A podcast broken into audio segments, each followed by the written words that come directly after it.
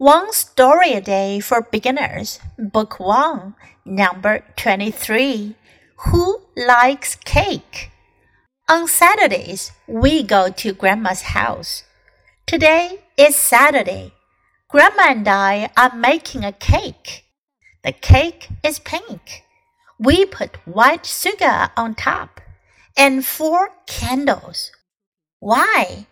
It's my little sister's fourth birthday。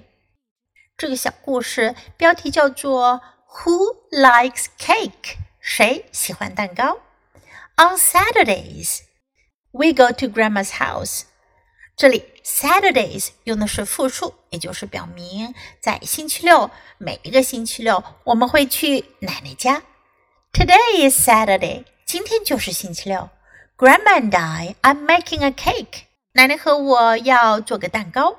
make a cake. The cake is pink. 蛋糕是粉色的。